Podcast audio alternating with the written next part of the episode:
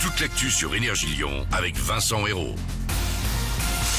Bonjour un mardi, pas top côté ciel pour démarrer quelques éclaircies mais surtout des nuages aujourd'hui sur la région lyonnaise. Ils vont donner de la pluie surtout ce matin.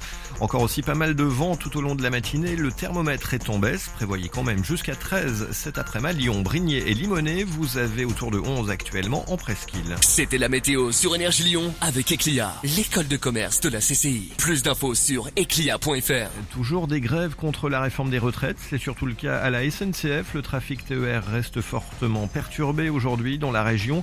Pour les grandes lignes, comptez 3 TGV sur 5 en moyenne, 3 Ouigo sur 5 également. Ces difficultés continueront demain, jour d'une huitième mobilisation dans la rue notamment.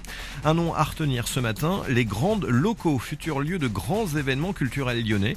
Il s'agit d'un ancien bâtiment industriel de la SNCF à la Mulatière. Le site présenté hier va remplacer les ex-usines Fagor-Brandt dans le 7e, transformé bientôt en local de maintenance TCL.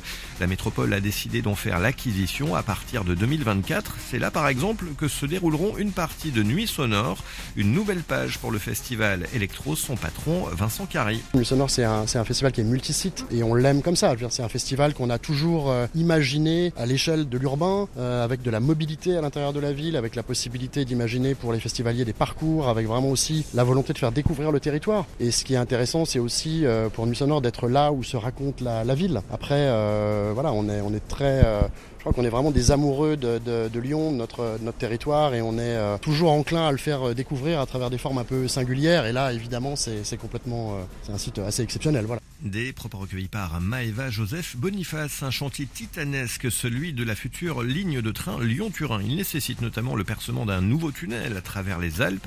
Les besoins en main-d'œuvre sont grands, près de 600 personnes recherchées actuellement. Un job de dating est organisé aujourd'hui à Lyon. Une vingtaine d'entreprises présentent leurs offres à l'hôtel de région à Confluence. Les profils recherchés sont très variés. Du CAP au master, rendez-vous de 10h à 16h.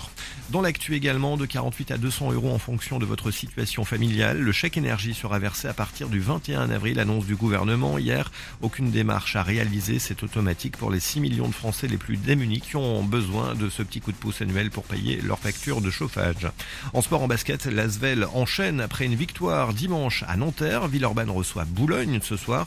24e journée du championnat. Un gros choc donc à l'Astrobal face au deuxième du classement. Les Villeurbanais, eux, sont sixième. Coup d'envoi 20h pour l'heure, 7h03 tout pile.